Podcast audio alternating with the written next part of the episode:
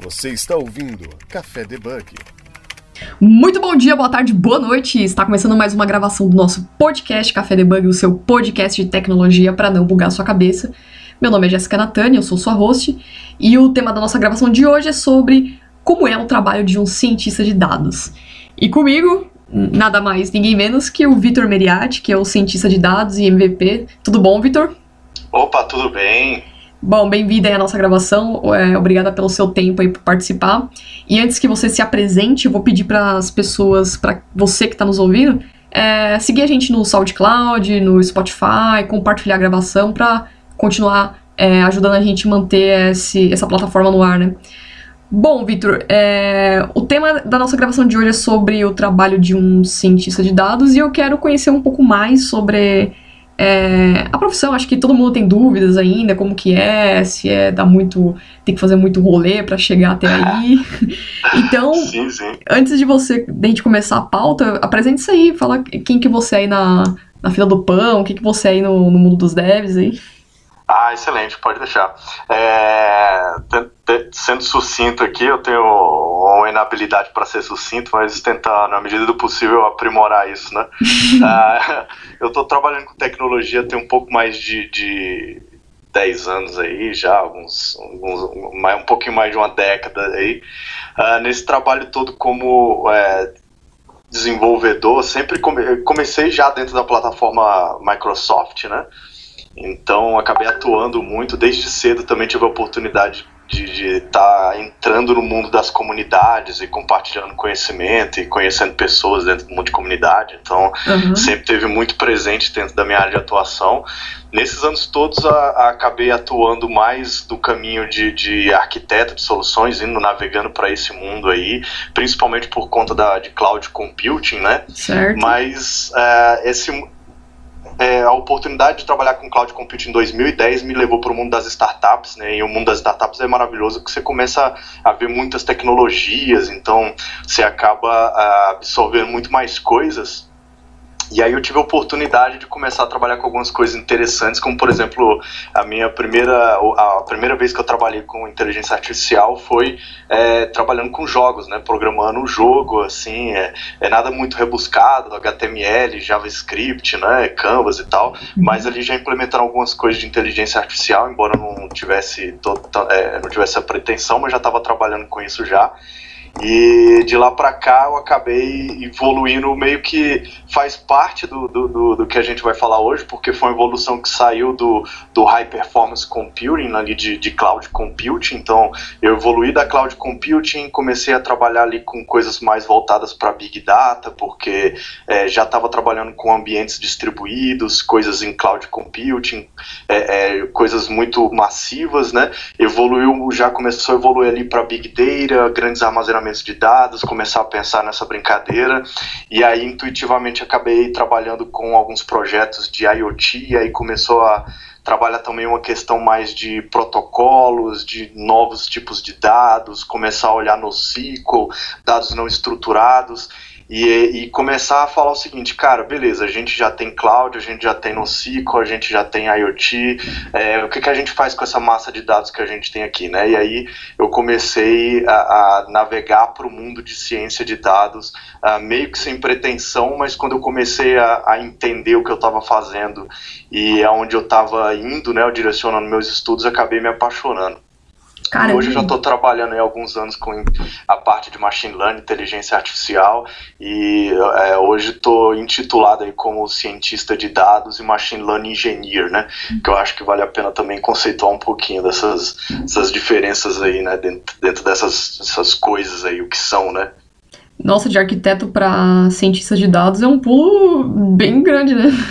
Ah, é, foi um pulo bem um, interessante. É um caminho bem diferente, né? Foi um pulo bem e... interessante. Não foi bem programado, não, mas foi um pulo bem interessante. Eu tô vendo aqui que você, você é, na verdade, professor da FIAP, né? Professor Isso, da FIAP MBA. Ah, legal, eu estudei lá, mano. Você dá aula no curso de é, Big Data, essas coisas? É, eu tô dando aula, é, eu dando aula de Machine Learning pro curso de uh, Arquitetura em .NET. Ah, que legal, interessante, mano. Exato. E, e, e, eu achei bem interessante essa proposta, porque a ideia é o seguinte: é, é imagino você como arquiteto. A primeira pergunta que eu tentei é, explicar ou conversar com o pessoal foi justamente uh, por que eu, como arquiteto de soluções ou alguém que está estudando para o MBA, tentando fazer, uh, uh, me tornar um arquiteto de soluções, por que eu deveria me preocupar com inteligência artificial e machine learning, né? Onde é que esses campos, onde é que essa área efetivamente vai eh, afetar dentro do meu campo de atuação, que é a arquitetura de soluções, né? Apesar de hoje eu trabalhar com a, a parte de inteligência artificial, é, uhum. Eu tive esse background né, de, de, de, arquitetura e desenvolvimento durante esses muitos anos. A primeira vez que eu me tornei MVP na Microsoft, quando eu fui nomeado, foi, foi para Azure, né, para a categoria de Azure, para trabalhar com o famoso Azure, né, e, e aí agora, nos últimos dois anos, é, como MVP de inteligência artificial, né. Ah, então, eu acho que é uma pergunta bem interessante para ser, ser, ser, pensada, porque muitas, por exemplo, muitas pessoas não entendem, acho que até o propósito da gente falar um pouco sobre a carreira de cientista de dados, é, é, mas muitas pessoas olham e, e, às vezes acham que são de, de uma maneira meio glamourizada, né? O, a inteligência artificial, aquela coisa toda, mas a gente, como até outras áreas, como o desenvolvedor que está começando a trabalhar com JavaScript ali, ou o cara que está pensando em ser arquiteto de soluções e tal, onde é que essa coisa vai interferir? Não, não só nesse, nesse tipo de, de, de, de carreira, mas até o cara que está num, num, cargo mais gerencial ali, que tem que fazer, por exemplo, a liderança técnica de um time, né? Como é que ele pensa, por exemplo, prazos ou ele enquadra inteligência, o, o prazo do, do, time de, que trabalha com ciência de dados, que está na área de inteligência artificial, machine learning, com a entrega, por exemplo, do time dev, né? Como é que essas coisas se comunicam? Isso é uma coisa muito complexa e era um pouco do que a gente tentou discutir lá também na, dentro desse MBA, que eu acho que foi uma proposta muito interessante e, e teve tá tendo bons resultados, eu, pelo menos o feedback do pessoal em relação a essa discussão e essa visão aí de conhecer machine learning como aplicar isso é, dentro do mundo de desenvolvimento está sendo legal. Ah, legal. Uh, Victor, agora falando sobre assim, você deu uma grande visão assim entre a parte que você está mexendo, é, que seria arquiteto de soluções, mas já entrando na área de cientista de dados, né? Eu queria que você pudesse explicar um pouco qual que é a, a diferença, por exemplo, de um cientista de dados para um analista de dados, o que vem primeiro, quem que manda as, as informações para quem, como que é assim, quais são os papéis fundamentais de um cientista de dados? Acho que fica mais resumido. Claro, claro. É, essa é uma coisa um pouco, dá, dá para dizer que é um pouco complexa, porque é, dentro da área de inteligência artificial, ciência de dados, o que hoje a gente chama de ciência de dados, a uhum. gente está falando de basicamente uh, matemática, estatística, né? É, grande parte do que a gente faz de machine learning é, é baseado ainda no, nos modelos estatísticos que já são utilizados há bastante, há várias décadas, né? Então aí você tem hoje o título cientista de dados ou a galera que está trabalhando com machine learning, mas por exemplo os bancos já utilizam há várias décadas aí é, é uma série de modelagens estatísticas uh, é, para, por exemplo, definir crédito, definir uma série de outras coisas e que, por exemplo, há, anos atrás você não chamava de cientista de dados, você não, você não tinha, por exemplo, essa titulação, não tinha essa complexidade que a gente tem hoje, mas já tinha de fato, por exemplo, a execução disso prática, né? E hoje está numa sopa de letrinhas, né? É, é, tá um pouco complicado porque assim é, é recente, né? Essa, essa intitulação, essa, essa, é, essa essa maneira de tentar formatar encargos e atividades ainda está algo recente. Então, a gente começou, por exemplo, com a galera vai para ficar mais simples, né? A galera de desenvolvimento você começou com o pessoal do BI, né? Fazendo é, que é algo que a gente ainda tem hoje. É, você tem a galera que faz análise de dados e tal.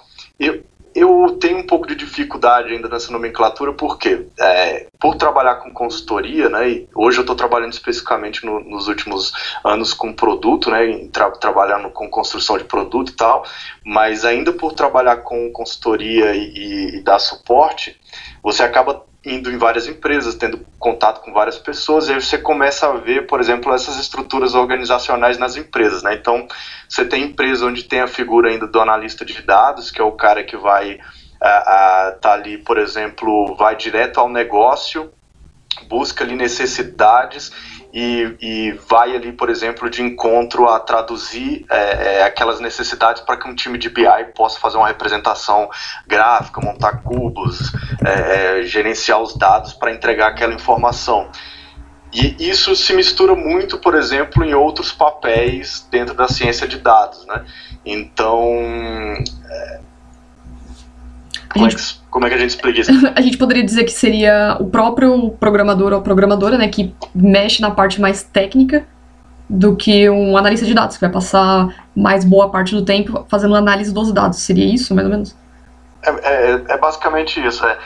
A minha ideia era mais falar o seguinte: a gente está ainda no momento onde se mistura muito ainda, você ainda não tem uma clareza, por exemplo, das, das, das, das áreas, né?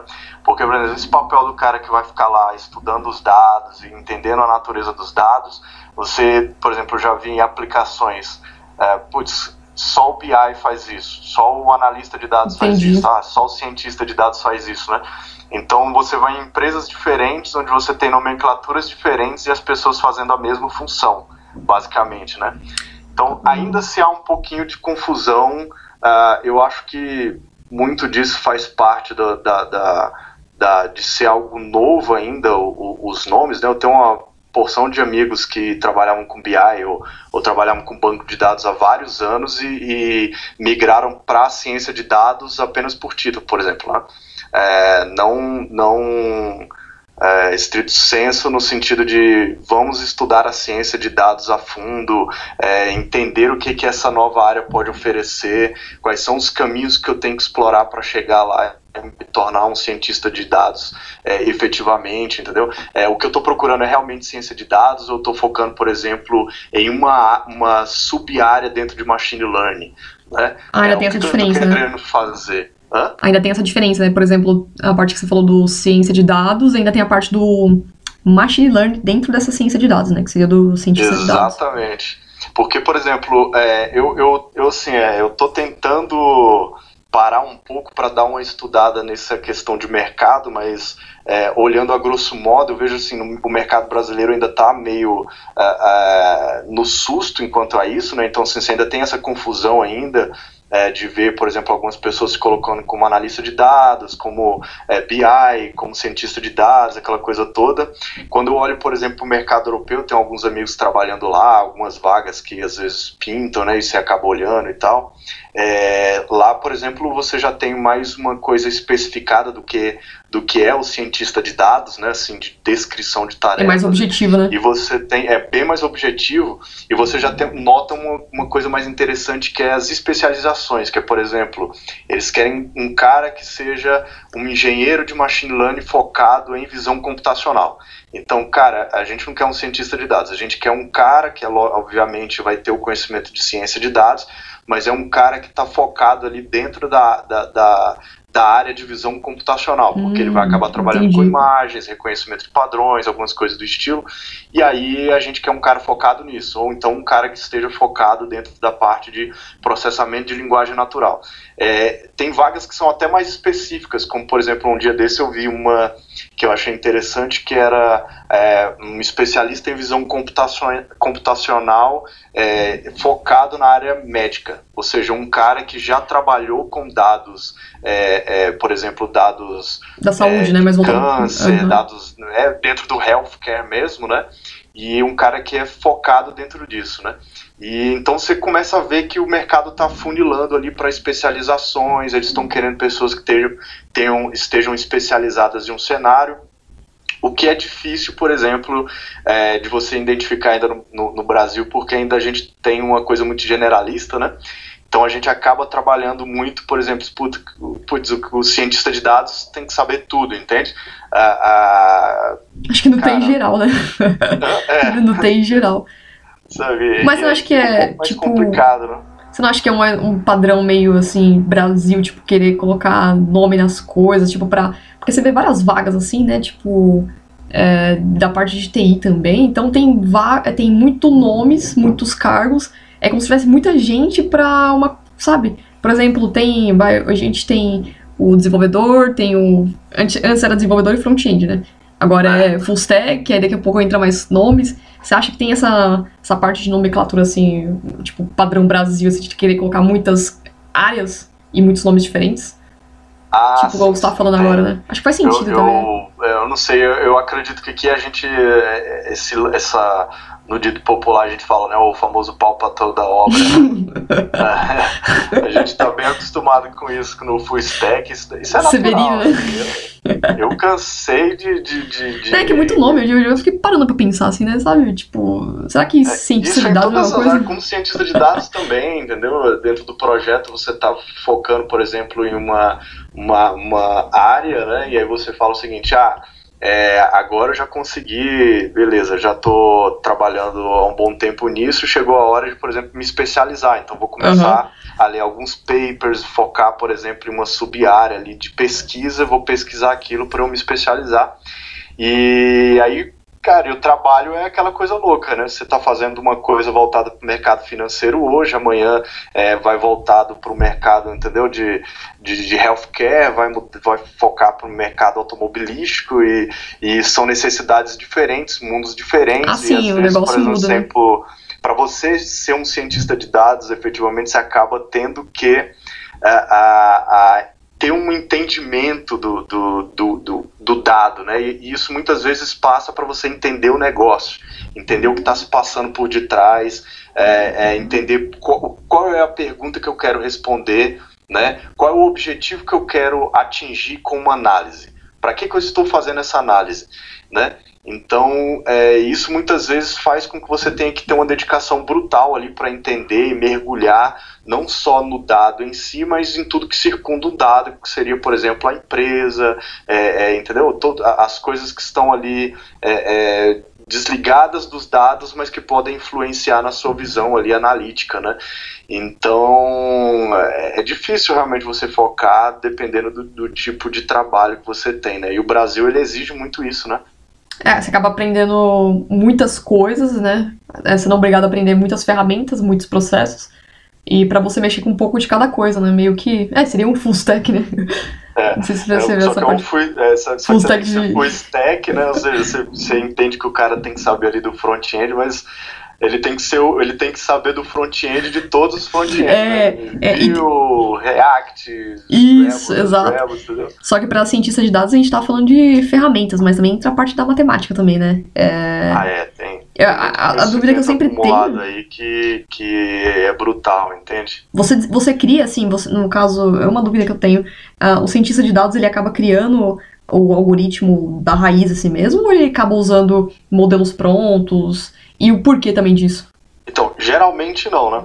É, o que acontece? É, no trabalho de ciência de dados padrão, geralmente você tem que responder perguntas, fazer né, as suas Uhum. predições. É, grande parte desse trabalho é, já, já existe, né? já, tá, já é conhecido. Você conhece os modelos que você precisa aplicar. Então, assim, à medida que você está trabalhando com a ciência de dados, você vai tendo mais conhecimento. Então, você começa a entender ali quais são os melhores algoritmos, ou você começa a entender os dados e começa a, a ver as relações de, por exemplo, quais seriam as melhores hipóteses que eu tenho que explorar para, por exemplo, chegar um- ao resultado ótimo, né? Certo. Então, à medida que você vai tendo essa experiência, você vai relacionando esses algoritmos que já estão prontos, né? É, é, as famosas regressões, classificações e tal. Uhum. E aí você vai ter coisas muito mais avançadas, né? XBoost, uma- algumas coisas mais avançadas que, que a gente tem hoje, para chegar nessas mesmos, nesses mesmos resultados, né? E só que assim, os algoritmos estão prontos. Dificilmente você vai precisar criar alguma coisa. Quando a gente começa a partir para o ramo mais de pesquisa, né, do é, é, é, de, de, assim mais, mais próximo assim do estado da arte, né, que a gente fala, é que você vai perceber em pesquisas as pessoas criando realmente coisas porque elas querem responder é, coisas muito específicas, mas no dia a dia do, do, do cientista de dados ele não acaba desenvolvendo os algoritmos, né? Ele vai consumir, por exemplo, de biblioteca, se ele tiver Ai, trabalhando com linguagens como R, Python, ele vai consumir dessas bibliotecas, né? Aí o problema maior está em outra coisa e não especificamente no algoritmo, né? Mas, por exemplo, ah, beleza, entendi essa parte, mas é, quando a gente fala que o cientista de dados tem que saber a matemática, lógico, até para a área de TI no geral, né? Uh, quando você vai desenvolver, criar um algoritmo, você cria esse algoritmo, mas você acaba usando fórmulas matemáticas também, não é? Sim, sim. Você aplica muito disso, aplica mas isso. Mu muito, muito serve para quê? É, conceito que você tem que ter, por exemplo, tanto matemático, estatístico, probabilístico, é, básico, é, é, muitas vezes é básico, mas essa base ela, ela funciona para que você tenha uma série de é, para que você consiga chegar num resultado ótimo. Imagina só, você tem algoritmos é, é, prontos, né? Por exemplo, uhum. A, a, regressão, o básico, né? O, o, o, vamos dizer, o Hello World lá do, do de quando a gente está estudando ciência de dados, né? A regressão, a regressão né, linear. Você tem um algoritmo ali simples que é a regressão linear. É, o que, que adianta, por exemplo, eu ter um, um, um algoritmo que está pronto se eu não sei interpretar o resultado? Hum, né? Entendi. Entender como interpreta esse resultado já passa, por exemplo, por um embasamento teórico matemático.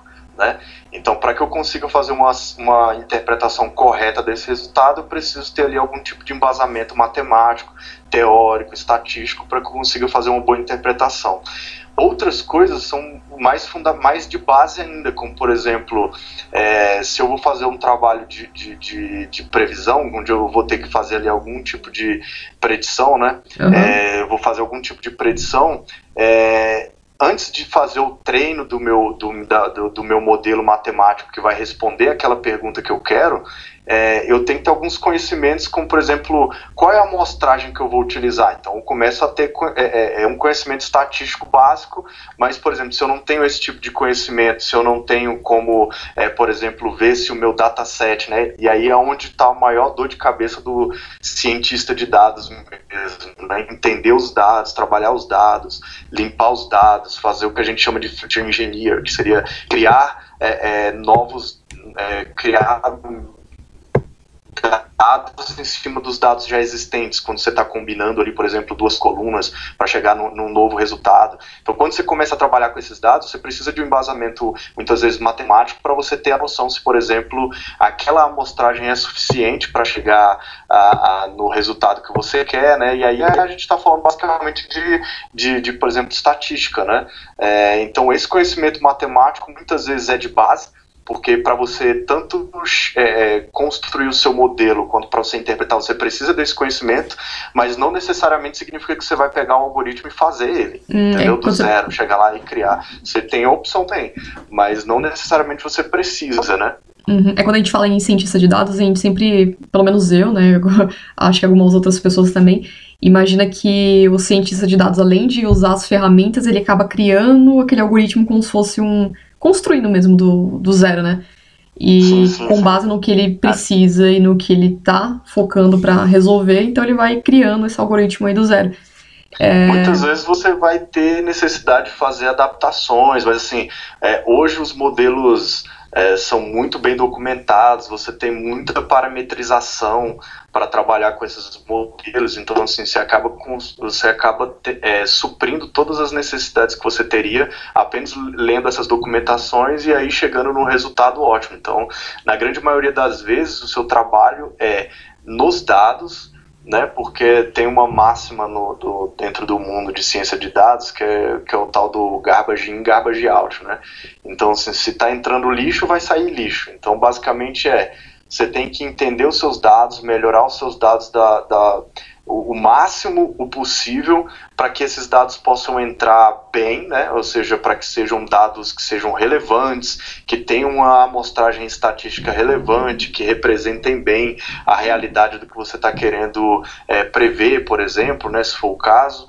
E uma vez que você exerce esse trabalho, você tem um dado que é um dado que você considerou ótimo, aí você muito provavelmente vai ter um resultado ótimo também, né? Então a, a maioria do trabalho está no dado específico, né? Limpeza do dado, aquela coisa toda, para que você consiga consumir.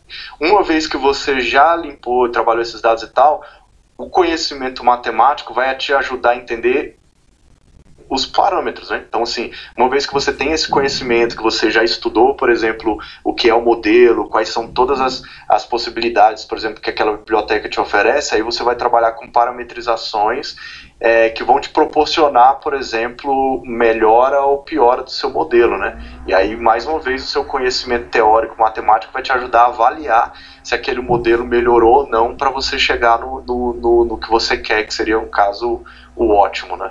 Entendi. Resumidamente é limpar os dados, separar, ter aquele valor que você precisa, né? A solução e caminhar esses dados para uma outra. Seria um outro departamento, uma outra. Uh, um time que seja responsável por isso, né? Não sei se eu. Chega a ser é, o analista o, de dados, né? O, o, muitas vezes o cientista, de, por exemplo, no meu trabalho, eu, eu faço desde a parte do entendimento do dado, às vezes conversar com o negócio, porque assim, é, é, você tem, por exemplo, a gente tem matemático, tem estatístico, tem um cara que chega lá e conversa de negócio, entende o negócio, aí o cara é especializado no negócio, ele vai traduzir ali as necessidades, ele fala, ó, oh, esses caras têm a necessidade de responder essas perguntas, os dados são esses, é, às vezes o cara pode estar te auxiliar, por exemplo, ó, para você chegar nessa medida XPTO, é, seria legal você explorar, por exemplo, é, esse cálculo aqui. Então, muitas vezes ele já te ajuda ali, então, às vezes eu identifico isso até com o papel do analista mesmo, né, é, de dados, o cara que vai chegar lá junto com o cliente, já tem essa noção é, desse meio caminho. E o trabalho do cientista, desde pegar o dado ali já na fonte, o dado puro, pegar ali quais são as perguntas que ele responder e já limpar o dado, tratar o dado. Uh, uh, na grande maioria das vezes eu, eu, desconheço, por exemplo, quem já não, não faz isso desde o início, né? É, quem pega o dado, trata e tal, porque é uma coisa muito viva, né? Na grande maioria das vezes você, é, você precisa ir tratando e trabalhando nos seus dados até chegar no modelo que é o ótimo, né? E às vezes você chegou no modelo, seu modelo não bateu ali o que você queria, sei lá, é, eu quero ter um modelo que tem uma acurácia ali de 99,9%, né? Porque, sei lá, se eu estou fazendo um, algo que vai é, é, dentro da área de healthcare, área, área médica, muito provavelmente eu vou querer que esse, esse modelo seja o mais próximo da perfeição, né? Porque, cara, a gente está muitas vezes falando de vidas, né? Agora, se é um modelo de, de, de spam ou não spam, ok, ele pode ter uma, uma acurácia muito menor, né? Então, o, o, o, papel do cientista de dados vai desde pegar o dado, tratar o dado, a entregar esse modelo pronto, que seria a previsão efetivamente, né? A predição efetivamente, né? Ou classificação, enfim, o que você estiver é, fazendo, né? Ah, legal. Quando você fala acurácia, seria mais ou menos a, é, a o assertivo, é uma porcentagem assert, tipo, assertividade, mais ou menos, é isso? É o quanto aquele, aquele seu modelo é bom. Ah, né? é, por exemplo, é o quanto ali a gente vai ter uma série de medidas, e aí, por exemplo, é, você vai medir um modelo de classificação de um jeito, um modelo de, de, de, regressão de um jeito, você vai medir uma rede neural de um jeito. Então, é, você vai usar modelos ali onde você consegue fazer uma medição. É, você vai usar uma série de técnicas ali para medir, por exemplo, se aquele seu modelo ele está certo ou não, se aquele modelo ele é bom ou não, né? Porque geralmente quando você vai treinar um, um, modelo ali, você usa uma parte do seu dado para fazer o treino especificamente, que é ensinar a sua máquina, né? É, fazer o aprendizado de máquina e uma parte do seu dado você usa para testar. Né? E aí, quando você consegue fazer esse teste, você tem ali como medir o evaluate, medir, é, por exemplo, se aquele seu modelo ali ele está dando é, é, um resultado bom ou não. Né? E aí é, faz muito parte do conhecimento do, do, cientista de dados ali ver como é, medir esse desempenho do, do, do próprio modelo, né? além de interpretar os resultados. Né? Você já fez algum projetinho assim particular pessoal seu que, por exemplo, que resolva algum problema pessoal seu? Por exemplo, ah, quanto, qual que é a média que eu tô, a média que eu tô gastando tanto em comida, natação, por exemplo, quanto que eu, a frequência que eu nado, essas coisas. Você já fez alguma coisa assim? Nossa, eu startei vários, mas não finalizei nenhum.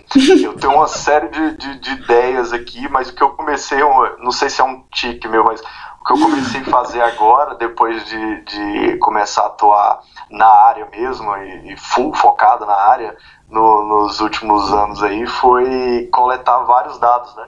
Então, uma série de dados que eu acho importante. É, eu, tenho uma, eu tenho uma maquinazinha, um servicinho que fica coletando uma série de, de tweets, né? Ah, É, legal. por exemplo, de coisas que geral, eu- Assuntos eu vi aleatórios, algo né? mais ou menos. É, não coisas aleatórias, mas, por exemplo, algo que eu acho interessante no momento, e aí eu só vou lá, mudo o parâmetrozinho lá e ela fica coletando os tweets lá. E aí eu tô fazendo, por exemplo, uns levantamentos aí, é, sei lá. é, lá, alguma coisa política me achou interessante, eu coleto tweets sobre Hum, aquilo, então depois uns alguma coisa sobre cultura que eu achei interessante. E aí eu comecei a fazer umas análises, mas não cheguei em resultados não. Agora dados de, de dados pessoais meu, financeiros, algumas coisas já fiz algumas regressões, algumas coisas mais simples assim, mas ideias mais rebuscadas eu tenho al- algumas várias, né? Eu gosto muito de fazer trilha, então tenho coletado algumas coisas é, mais focadas, por exemplo, Mata Atlântica, que é algo que a Ah, gente tem bacana, abundante aqui perto de São Paulo, né, para estudar Pontos, biomas né? e tudo mais. Ah, Então tem algumas coisas assim que eu, que eu tenho intenção de fazer, mas ainda não consegui evoluir. Shame on me, né? ah, interessante isso aí. Não, eu, eu- então esse- essa gravação vai servir também pra quem quer criar um, um, um bot no Twitter, né? Que tem a ideia de criar um Ah. bot no Twitter. E. Ah, esse é um negócio bem legal. Tenho, eu, vou, eu vou colocar no meu, no meu, no meu GitHub, é um, um código, um scriptzinho Python simples, a única coisa que eu tô fazendo é salvando no Mongo meu, num servidorzinho Mongo meu, então eu já pego ali quando eu quero, eu só dou dois cliques, ele começa a coletar e vai salvando nesse Mongozinho lá.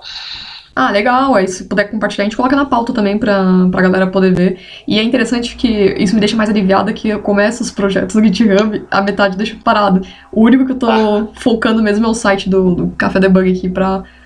É porque Ah, não dá, né? A gente, a gente vai experimentando, né? É. Mas pra teste. Esse mundo de dados ele é apaixonante. Então, assim, a gente, a gente começou a fazer um, é, um trabalho introdutório lá em sala de aula, que era justamente analisar, por exemplo, os dados da Mega Sena, né? E aí era mais para fazer uma introdução à questão de, de é, análise exploratória de dados e também a, a questão de simples ali de introdução a, a- a probabilidades e tudo mais, estatística, né? E aí a gente fazia um estudo e a, e a primeira pergunta que a gente queria responder é se a gente conseguia descobrir quais eram os melhores números para jogar a Mega Sena. Uhum. E quando você começa, parece interessante, você acha que vai ter algum resultado e quando você, você cai para a segunda, terceira dezena, você já percebe que é impossível ganhar aquilo. Você tem que ter azar para ganhar na Mega Sena, né? Não é nem sorte. É, uns dizem que é Aí fórmula interessante. matemática também, né? Exatamente. É interessante que você começa a perceber coisas que são do seu dia a dia e que podem, por exemplo, ser objetos de análise, né? É, é Então como eu falei, se você costuma usar, né? coisas interessantes. É bacana. E qual- quais as linguagens, assim, ferramentas também, linguagens, ferramentas que os cientistas de dados costumam usar? Eu sei que tem sempre essas é, diferenças de linguagens, uns estão habituados com uns, uns habituados com outros, mas quais que, tipo assim, que é pra quem tá querendo entrar assim, na área, começar a estudar mesmo e, e cair a fundo no assunto sobre cientista de dados e começar a se habituar mais com as ferramentas. Quais ferramentas, linguagens que tá aí para o cientista de dados? Excelente. Eu, eu, eu, eu recomendo Python por ser uma linguagem que eu acredito ter é, muito suporte, né? Então, assim, no geral, é, você vai ter duas linguagens aí que são as mais utilizadas, né? Você vai ter o pessoal que trabalha com a linguagem R, né? Que é uma linguagem Sim, é, é, própria para estatística, né? E você vai ter a galera que trabalha com Python, né? Eu, particularmente, acabei começando com Python, né? Não teve é, como correr, porque é, o meu primeiro trabalho com a parte de ciência de dados foi trabalhando com a parte de visão computacional, então acabei indo para OpenCV e uma série de outras coisas, e Python foi natural, né? É, e até porque tinha ali envolvimento de Raspberry, então já tinha Python ali, foi, foi um caminho é, natural, né? Mas hoje eu aconselho Python por acreditar que tem muito mais suporte, muito mais evolução, uma linguagem que, por exemplo, principalmente para quem está dev, se o cara está vindo da área acadêmica, muito provavelmente ele vai começar vendo R, né? Tem muito mais apelo acadêmico, está muito mais na, na é mais vanguardista, assim, é, muita gente utiliza, por exemplo, em aulas. É, quem estiver estudando, por exemplo, vai entrar, é, vai achar muito material introdutório em site de universidades como Universidade da USP, é, UNB, várias universidades têm materiais ótimos, assim, introdutórios. Você vai ver muito material escrito em R vindo já da academia, mas para soluções de mercado, é, você tem muita coisa de Python, uma linguagem que está muito mais, eu acredito, robusta assim, para você trabalhar é, de forma distribuída, paralelizada, para você trabalhar, por exemplo, é, consumir fácil é, em GPU, né, é, trabalhar com redes neurais. Você tem uma série de, de bibliotecas e várias delas já fizeram ports para R e tudo mais, mas você tem TensorFlow, PyTorch, para quem para a galera que está indo mais avançado para deep learning e outras coisas assim. Então, como linguagem, uh, você tem que eu, eu, eu aconselho a estudar Python, né? Começar com Python. E aí de ferramentas você vai. Eu particularmente uso é, é, o environment do projeto Anaconda, né? que apesar do, do, do, do nome é, um, é, é, uma ferramenta voltada para a ciência de dados, né?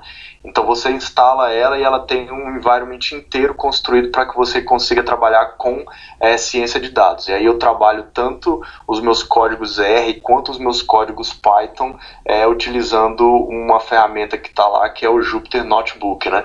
E essa ferramenta para mim eu acho ela é, maravilhosa porque além de eu trabalhar com os códigos, é, a ideia onde eu, onde eu mais passo tempo programando ali, porque eu tenho muita parte de análise, ela me oferece a oportunidade de documentar isso de uma maneira especial, porque ela tem ali como eu interagir o código e markdown junto, entendeu? Então é, eu consigo gerar ali um código é, bem documentado e tal. Eu tenho, se eu não me engano, eu tenho algumas coisas disso lá no meu blog, lá, quem quiser dar uma, uma olhada lá, tem algumas coisas introdutórias e, e, e de como trabalhar com, é, instalar, por exemplo, o Anaconda e tal que é interessante quem quiser dar uma olhada também. É, mas basicamente são essas ferramentas. Para trabalhar com Python, especificamente quando eu vou para Deep Learning algumas coisas, eu trabalho com o VS Code. É uma ferramenta que para mim hoje é é ótima. Eu vou falar que eu fico até surpreso, assim, para debugar, para poder visualizar o código e tudo mais. É uma ferramenta que oferece bastante suporte, inclusive para interagir com é, o Anaconda, conseguir ver é, notebooks e tal. É, é, uma ferramenta que é muito boa para isso, né? Então, esse Jupyter que você mencionou, é, em, é, lá na empresa nós tivemos um treinamento de um.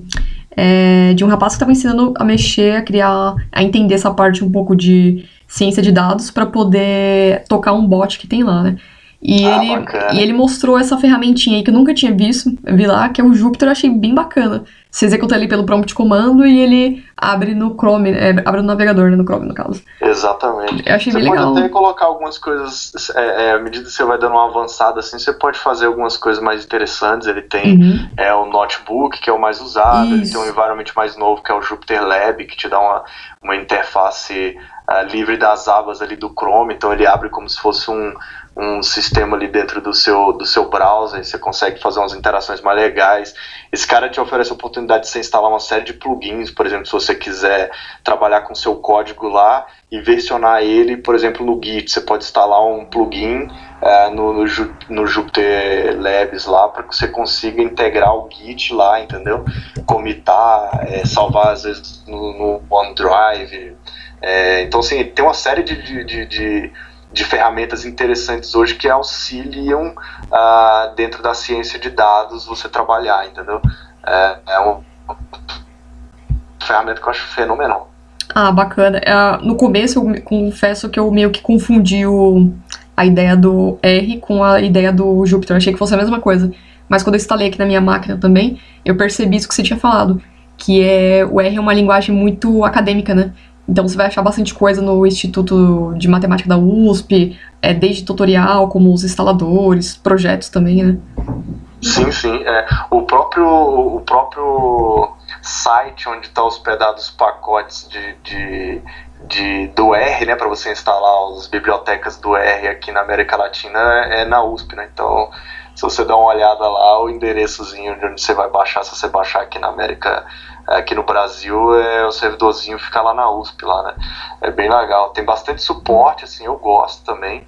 Uh, trabalho com ele. Hoje no meu trabalho a, aplicação, a nossa aplicação é, tem é, coisas em produção no Python e no R, Né? Então, assim, eu tenho é, uma, uma, uma, aplicação que consome é, machine learning e, essa, é, e esse consumo vai para um cara em R e para um cara em Python, né? Então, assim, é, você consegue trabalhar com os dois tranquilamente, não tão tranquilamente assim, você, é, você por exemplo, por estar tá mais acostumado a trabalhar com linguagens onde eu posso programar com orientação a objeto e aquelas outras coisas, né? Então, às vezes o Python fica um pouco mais simples para mim, né? Mas você trabalha com R também sem problema. Você faz muita coisa com R, é uma linguagem muito robusta assim para trabalhar com parte de ciência de dados. Bom, é, voltando para a parte de dados, né, que você havia comentado, uh, o, é interessante porque essa parte de análise de dados, ciência de dados, que acaba entrando meio que acaba sendo o conceito do Big Data, né? Uh, e o Big Data para você, tipo, trabalhando já parte com ciência de dados, ele tem que ser especificamente respeitar os cinco Vs do Big Data que a gente fala que é o volume, variedade, velocidade, né? Que se torna o conceito geral do Big Data, então você respeita para ter todos esses dados, acompanhar o, o, os aspectos do Big Data, tem que ter essas, esses cinco Vs mesmo para poder se tornar o Big Data mesmo? Não sei se ficou claro a minha pergunta. Sim, ficou, ficou. É, sim, sim, é, é, o que acontece? Esses, é, cada dia que passa esse negócio evolui, né? Uhum. Mas assim, se a gente conseguir os, os três Vs, que é a, a, base, né? Porque eu acredito que são os próximos Vs acabam sendo meio que variações ah, também, né? entendi. né? Mas, mas sim, sim respondendo sua pergunta, o Big Data precisa disso e, e, e, a própria parte de Machine Learning, inteligência artificial, depende do Big Data, no sentido de que, se você olhar, a inteligência artificial não é um negócio novo, né? A gente tem os, primeiras, os primeiros é, trabalhos mesmo em inteligência artificial. A primeira rede neural, por exemplo, é de 1947, se eu não me engano, 46, né? Então, desde 1946 que a gente está falando de redes neurais. Né? Então, por esse uhum. não é novo, né? E por que, que a gente tem esse boom agora, quando a gente está falando de deep learning, é, parece que é, é tudo cognitive novo. computing, parece que é novo, né? A questão é porque naquela época a gente não tinha o poder que a gente tinha hoje. Em que sentido? A gente não tinha é, poder computacional para poder fazer o processamento dessas, dessa, dessa inteligência artificial, desse machine learning, desse deep learning, né, que, que veio muito mais recente, né? A gente começou com a parte de inteligência artificial, englobando mais estatística. Machine learning é uma caixinha dentro de inteligência artificial que veio mais ali na década de 80, né? E, e deep learning é uma caixinha dentro de machine learning, dentro de de inteligência artificial que é, veio ali na década de 90, 94, 90 alguma coisa ali, onde a gente começou a falar de deep learning, né, e ver os primeiros papers, primeiras aplicações de deep learning. Então essa evolução se deu porque a gente começou a ter é, poder de processamento e depois porque a gente teve data, dado, né? É, o HD mais poderoso que a gente tinha em 1950 era o IBM 350 que tinha 5 megas né? E o cara pesava tonelada. Então, assim, é, você não tinha poder para armazenar dado, né? E, e, ciência se faz com dado. Né? Então, você precisa ter dado para poder fazer ciência, levantar números, é, é, falsear, para você conseguir ali construir suas hipóteses e tal.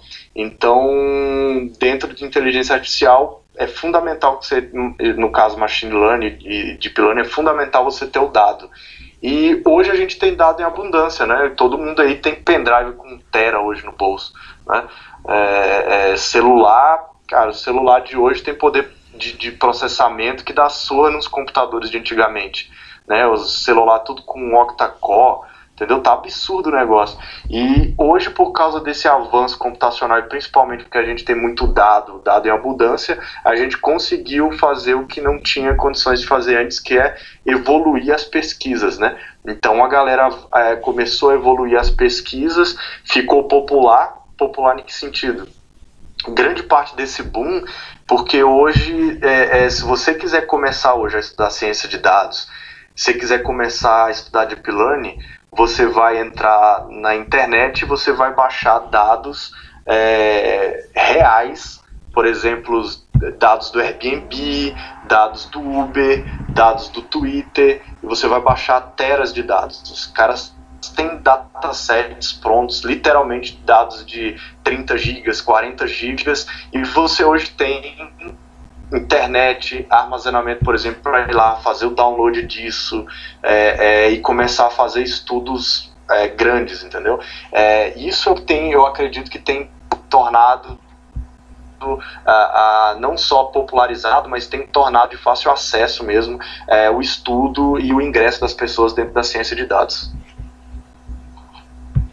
Entendi, bacana. É, porque acaba, isso acaba sendo é, de responsabilidade do próprio cientista de dados em ver a veracidade desses dados, o valor que ele está pegando, é, como que isso vai, vai ser repassado, a velocidade, né?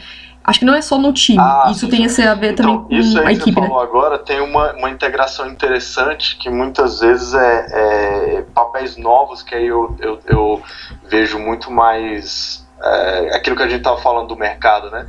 Que na Europa estava um negócio mais assim focado. Uhum. Nos Estados Unidos, como os caras têm as maiores empresas, acabam contratando as pessoas do mundo inteiro, né? O dinheiro e tal. É, você está num, num, passo a, além, que é os caras têm os cientistas, os caras bons, os cientistas de dados, eles têm dinheiro para contratar os caras. Agora a gente precisa de um papel diferente, que é muitas vezes o cara que está fazendo a engenharia de dados ou a engenharia de machine learning. E o que, que é isso? É o cara que tem um conhecimento ali dentro do mundo de machine learning para que, consiga, que consiga é, disponibilizar ou construir maneiras para que os dados possam ser consumidos por machine learning. Isso é o papel do, do, do engenheiro de, ah, o engenheiro de dados, de, né? de dados né? Ou muitas vezes engenheiro de big data. Já vi muitas vezes nisso, né? Mas é, geralmente sempre vai ser, é, ele vai estar sempre associado com um time de, de, de, de, de analytics, com um time de é, machine learning e tal, né? E esse engenheiro ele tem esse papel porque é particular muitas vezes a maneira como os algoritmos de machine learning, como os modelos matemáticos vão consumir dados. Muitas vezes é stream, muitas vezes esses dados, antes de serem consumidos, eles têm que passar por um é, tratamento massivo, entendeu? É, por exemplo, minha aplicação hoje, o projeto que eu estou trabalhando, ele tem é, um tratamento massivo do dado antes de ir para o modelo, né? E eu tenho que entregar, então, assim, eu tenho uma preocupação muito grande de como esse dado está armazenado e de como ele é disponibilizado para que o meu algoritmo possa consumir aquilo de maneira mais é, é, é, rápida e confiável possível, para que ele consiga fazer o treinamento massivo, que é caro computacionalmente, para que eu consiga entregar um resultado ali é, na minha aplicação, entendeu? Então, para que eu consiga transformar aquele modelo hoje num produto, em algo que é produtizável, eu preciso, por exemplo, que tenha uma engenharia de dados muito forte. E para que eu consiga pegar o meu modelo e entregar isso para que ele possa ser consumido por uma aplicação, eu preciso ali de uma engenharia de machine learning forte também. Entendeu? Que é como eu pego um modelo que é, é, muitas vezes era feito é, pré-processado, se você vê o BI, basicamente o cara monta o cubo, faz uma série de coisas e tal, e ele pega aquelas informações, condensa aquelas informações e vai consumir isso em alguma coisa, num Power BI, num Tableau e tal, né, de coisas que estão consumidas, né, de que estão pré-processadas muitas vezes. Como é que eu começo a mudar esse mindset e, e colocar na minha aplicação, nas minhas análises, é, coisas que têm a ver com predição ou é, resultados de, de, análise de machine learning e tal. É, entendeu? É, isso vai mais para o papel do cara que está trabalhando na engenharia de machine learning, disponibilizar esses modelos gerados no machine learning para serem consumidos. Então você tem três áreas distintas aí. Hoje eu, eu atuo nessas três entendeu? Sim. Tu tem que atuar nessas três e tal, mas você tem três áreas distintas aí, desde o cara que está trabalhando na engenharia de dados, o cara que está trabalhando na ciência de dados e o cara que está trabalhando na engenharia de machine learning. Então, na engenharia de machine learning, o engenheiro de dados, ele é responsável por cuidar do volume, velocidade, variedade, variabilidade, essas coisas relacionadas ao Big Data. É.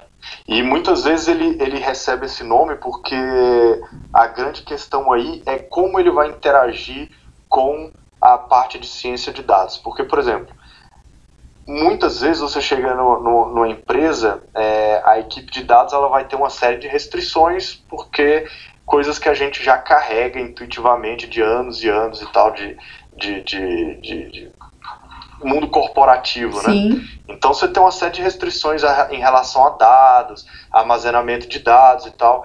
E a ciência de dados ela acaba exigindo um tipo de, de flexibilidade ou de velocidade que muitas vezes não é entendido nas empresas, né? Então você chegar às vezes num cara que está muitos anos trabalhando com dados e falar assim, cara, é, vou pegar o seu dado que está armazenado aí, estruturadinho, bonitinho, que tem um monte de política e vou jogar ele aqui no, num cara desestruturado aqui porque eu preciso ter mais agilidade para trabalhar, porque eu preciso desse dado blá blá blá blá blá blá isso às vezes é mal recebido, entendeu? É, então, muitas empresas estão sentindo os Estados Unidos está tá, tá avançando mais nisso no mercado agora, que é focando no, no, na engenharia de dados, na engenharia de machine learning, porque você tem muito cientista, muita pessoa boa, por exemplo, na, minha empresa tem cientista de dados com formações diversas. Psicologia migrou para a ciência de dados, entendeu? cara que é fotógrafo migrou para ciência de dados, oh, coisas diversas, entendeu? Migrando para ciência de dados. Então, cientista de dados ele consegue, é, exatamente, um cara que tem um bom embasamento é, é, vai acadêmico no sentido de conhecer é, ali estatística, probabilidade, matemática, ele migra muito fácil para a ciência de dados porque o grande mote da ciência de dados está em você entender os problemas e responder essas perguntas, né? E então, assim, é, essa galera migra muito fácil, mas pegar um cara que às vezes fez um PhD em estatística, tem um grande conhecimento matemático e estatística e falar para ele uh, como disponibilizar isso como produto pode ser uma, é um, às vezes é uma grande dor de cabeça pegar um cara que tem um grande conhecimento matemático e falar o seguinte, cara, consome isso daqui de um Spark, essa outra informação de um Hadoop, essa outra informação do Mongo, esse daqui do SQL, junta tudo isso daqui para fazer sua predição. Pode ser um problema também, porque o cara tem muito conhecimento é, é, teórico, acadêmico e tal, e muitas vezes ele não vai ter esse conhecimento e blá blá blá. E então você acaba tendo papéis que muitas vezes são de suporte, mas que tem um pezinho ali dentro da, da parte de análise de dados e, e, o cara precisa ter essa sensibilidade, senão ele não consegue integrar. Se eu chego num cientista de dados e falo assim, não, minha empresa só trabalha com dados estruturados, SQL, é isso daqui, pá, muitas vezes você pode inviabilizar um projeto, entendeu? Então, as empresas hoje estão sentindo essa necessidade de ter um engenheiro de dados, que vai ser um cara que consegue se comunicar com o time de ciência de dados, pegar o dado é, e disponibilizar isso de forma é, é, rápida, veloz, é, é, entendeu? E que consiga ser cons consumida por, um, por, um, por exemplo, machine learning. Bom, agora você entrou em um ponto que eu queria te perguntar, por exemplo, para quem é da área de web ou mobile ou, ou que seja, e quer entrar agora, quer começar agora a carreira de cientista de dados, qual que é o primeiro passo, qual que é o caminho que ela deve seguir, né, para se tornar um cientista de dados hoje?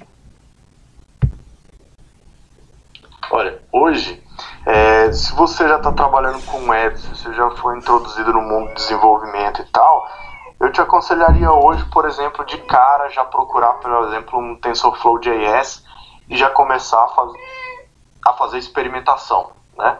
É, procurar, por exemplo, é, é, algumas coisas que já estão implementadas ali, que você já consegue é, interagir na web e que já vai te dar um cenário do que, que é isso, né?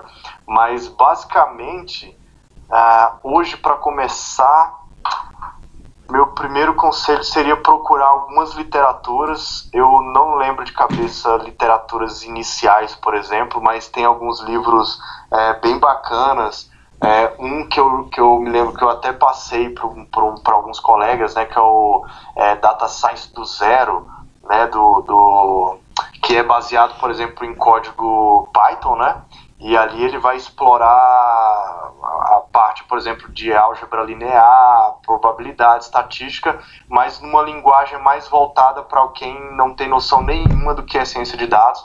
Então ele vai mais no exemplo prático para falar é, da parte teórica, eu acho que é um bom começo, por exemplo, falando de livro, né?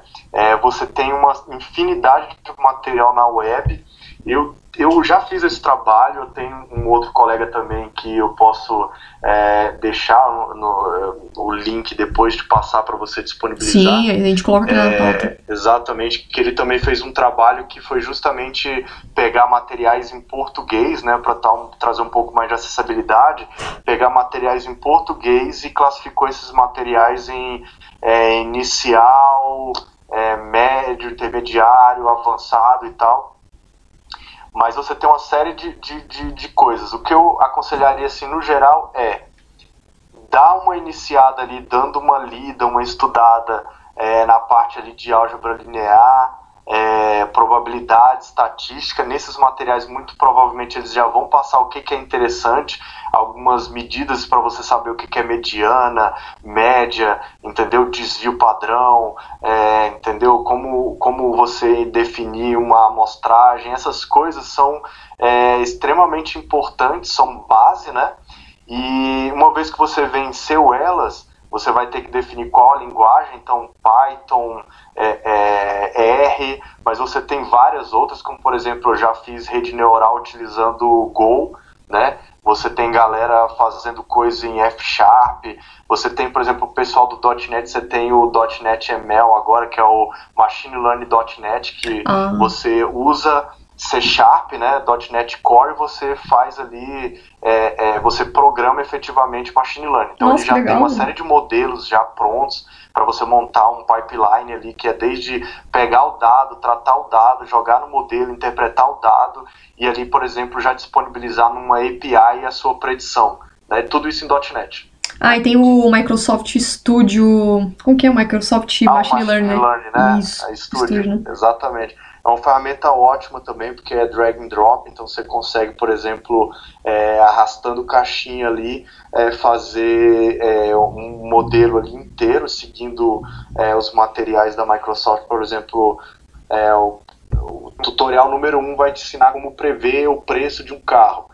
Aí você vai arrastar o dataset, vai limpar, ele vai explicando passo a passo, então você vai se habituando à linguagem do que, que é o dado, de como tratar o dado, por que tratar o dado, o que, que é o dado de treino, dado de, de teste, entendeu? Como fazer a validação, é, é, como ler os resultados, interpretar os resultados, como consumir esses resultados. Então ele te dá toda essa é, esse embasamento, né? Drag and drop free, você não precisa, você começa agora. É, o Jupyter Notebook ele tem o, o, Azure, por exemplo, tem, por exemplo, o, o Azure Notebooks que é free também. Então você pode acessar lá, você não precisa instalar o Anaconda e trabalhar, você pode é, criar notebooks direto lá. Já é um começo para pessoa. Notebooks privados, notebook, uhum. notebooks públicos para trabalhar lá, né?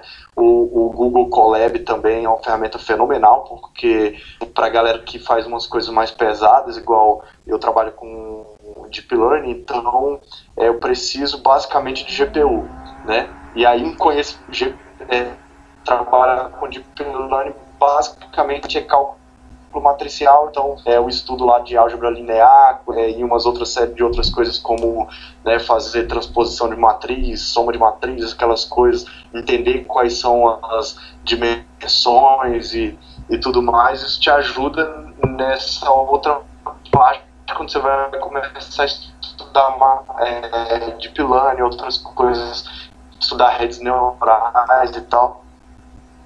E aí lá no, no, ele te oferece uma GPU para você treinar, é, por exemplo, GPU, em GPU, que é onde você consegue performar. É, não, não, não, cabe aqui, né, mas é, você pode, é, na hora que você estiver treinando o seu modelo, você pode optar, por exemplo, dependendo do que você está fazendo, em cima de GPU, TPU, hum. e aí diferenciações vai da experiência, do aprendizado que você está fazendo, mas você tem diferenciações também a nível de hardware para trabalhar. É, esse, ciência de dados é uma Entendi. coisa que você começa simples, mas. Depois vai ficando vai longe, complexo, vai, né? Vai longe. É, eu, então, pra galera que tenha vai vontade. Interessante, vai ficando legal. Pra galera que tem vontade, é só entrar aqui nos links, ler os links da, da pauta, né? E ver, verificar os links, acessar as ferramentas, começar a ter um, uma base já de entendimento e só seguir. Agora, já falando da no, do nosso último item da pauta, né? Como que está o mercado de trabalho assim para um cientista de dados? Eu diria que o mercado de ciência de dados hoje ele está bem forte. Uh, você vê muitas empresas, cada dia que passa você tem empresas, é, as empresas mais novas, startups, elas já nascem com esse DNA de inovação, então eles já meio que veem que, por exemplo, os grandes focaram, né, as grandes empresas hoje, que são as empresas que têm base de tecnologia, é, elas viram que o futuro está é, é, tá nessa questão de machine learning, de inteligência artificial, porque basicamente é, é o machine learning é automação. Né? Então, é, é, o futuro do mundo cada dia mais é você automatizar, você tirar o trabalho humano e tal. E machine learning ajuda isso como uma mosca, né? Mata isso como se fosse um, né? vai no tiro no alvo, né? Então, elas estão investindo cada vez mais em machine learning, em estudo, em pesquisa e desenvolvimento, as grandes empresas. Né? As empresas, startups já estão nascendo com esse DNA de, cara, a gente nasceu aqui, o nosso foco às vezes não é esse, mas a gente precisa contratar um cientista de dados para o cara já começar a coletar dado de cliente, ver onde a gente pode é, trabalhar. Algumas empresas grandes eu, é, eu tenho visto esse movimento, achei interessante. Elas têm incluído, por exemplo, a parte de, de machine learning, é, de pesquisa e desenvolvimento, como sendo automação e, e analytics e tudo mais, ou seja, é, área de inteligência de machine learning voltada dentro da empresa para automatização de processos, melhora de processos, predições para ajudar é, é, dentro do trabalho interno. Então, assim, é um mercado que está crescendo muito. Você tem desde a da galera que está trabalhando é, é, inicial, então você tem oportunidade para o pessoal que está iniciando mesmo, né? É, que vai fazer muitas vezes trabalhos a, a é, às vezes higiênicos, né, como focar mais na questão do tratamento de dados, é, fazer coisas como, por exemplo, medir se o modelo não está degradando é, é, à medida do tempo, que é algo que acontece, né? Então são coisas que o cara tem que um conhecimento, ele pode fazer inicialmente e vai dando ali para ele a oportunidade de ingressar no mercado, né? E, e já como cientista de dados e tal. E você tem papéis que vão desde o cara que vai fazer especialista, vai se especializar ali em, é, é, em por exemplo, processamento de linguagem natural, que é algo que eu, que eu trabalho hoje, para o cara que vai trabalhar visão computacional, o cara que vai trabalhar com sistemas de recomendação, a empresas que estão contratando os caras que estão aí na universidade fazendo é, é, o estado da arte, né? Que é a galera que vai pesquisar para fazer realmente coisas novas ali pensando no futuro da empresa. Então, é um mercado que está crescendo muito.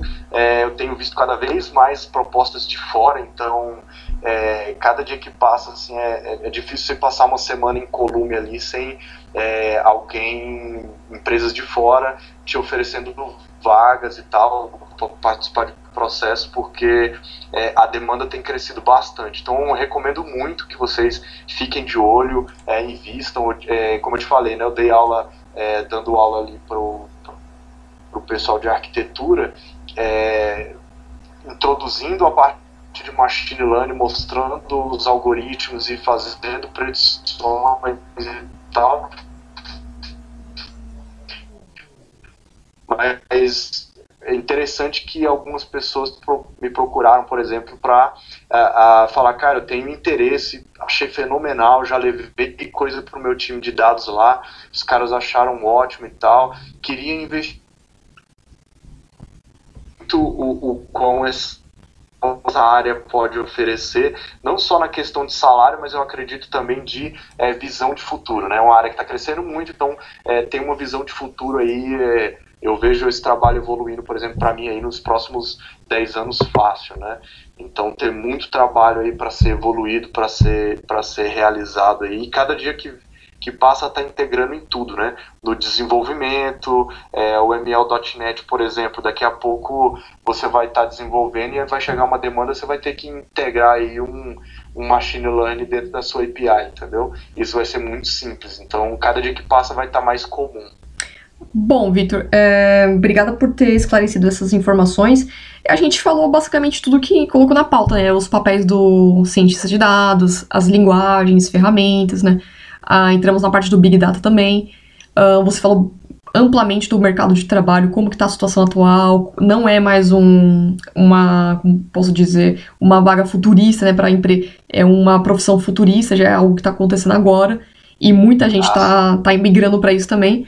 E eu acho que a gente, a, nossa gravação atendeu aqui. É, apesar que nós estamos com o horário já bem, já deu até o nosso tempo aqui, a gente falou sobre mais alguma, bastante coisas, né? Tem alguma outra coisa que você queira ressaltar, algum ponto que a gente não comentou também? Ah, basicamente é isso mesmo. Eu só posso falar por mim que é uma área que eu me apaixonei, porque é, de uma evolução estuda coisas assim, é, você acaba tendo que ter uma dedicação especial para estudar, entendeu? É, é, então, assim, é algo que eu me apaixonei porque me, é, é assim, me, me diz é uma, é, é uma, uma área onde eu vejo que eu posso estar tá me aprimorando, onde eu não só preciso, mas eu posso estar tá me aprimorando durante muitos anos aí. E, e então, é, assim, particularmente eu apaixonei, então eu sou suspeito para falar a respeito disso, né? Mas eu recomendo vocês a pelo menos darem uma estudadinha aí. Acho que vocês vão gostar também. Tem muita coisa interessante aí que a gente vê em filme, em alta tecnologia, que faz parte do nosso dia a dia a gente nem percebe. Bom, é, é isso aí. Vitor, você tem alguma um jabá para fazer? Alguma quer divulgar alguma coisa? Aproveita o momento aí, que é a hora é agora, hein? Ah, olha só. Não, eu tô, eu tô eu tô Nem dos bots aí com o meu canal, tenho um vídeo só lá. Por incrível que pareça, mas eu tenho eu startei um monte aqui, mas eu tenho, quem quiser dar uma pesquisada aí, eu vou voltar, principalmente agora que eu é, consegui me estruturar melhor dando aula, né? Então eu tô organizando melhor o meu tempo e conseguindo estruturar uma série de coisas. Vou começar com umas séries aí de machine learning. A minha ideia é fazer algumas coisas mais avançadas do que eu estou estudando, mas principalmente fazer a introdução dessas áreas que eu tenho aprendido aí, desde a parte de engenharia de dados, a parte da engenharia de machine learning aí para a galera que está querendo começar do .NET, migrando de outras áreas, né? E de mais interessante, por exemplo, como integrar aí alguns modelos de machine learning aí, como integrar isso numa aplicação Vue, numa aplicação Vue, por exemplo, né?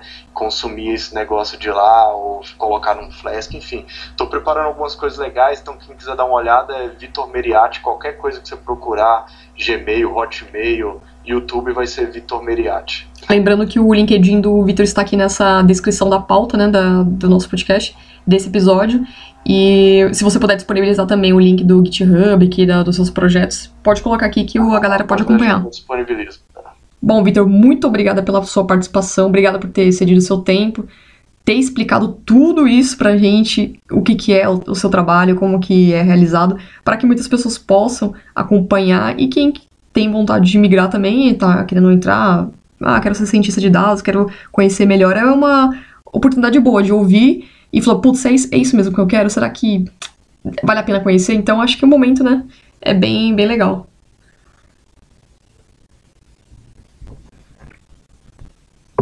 Isso mesmo. Bom, muito obrigada, ah, Vitor, pela participação, viu? Aí, eu que agradeço pela oportunidade aí essa honra de estar tá podendo falar um pouquinho aqui no Café com Debug.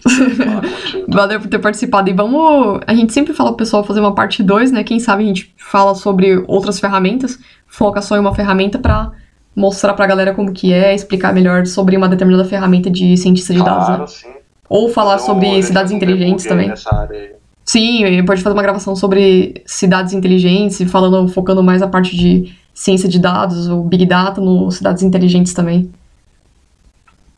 Ah, bacana, hein? Aí é um assunto bem legal. Opa. Muito obrigada, Vitor, pela participação e você que está escutando esse podcast, não esqueça de compartilhar o episódio. Estamos no SoundCloud, Twitter, é, YouTube e também no Spotify. E é isso aí. Valeu, pessoal. Até a próxima e tchau!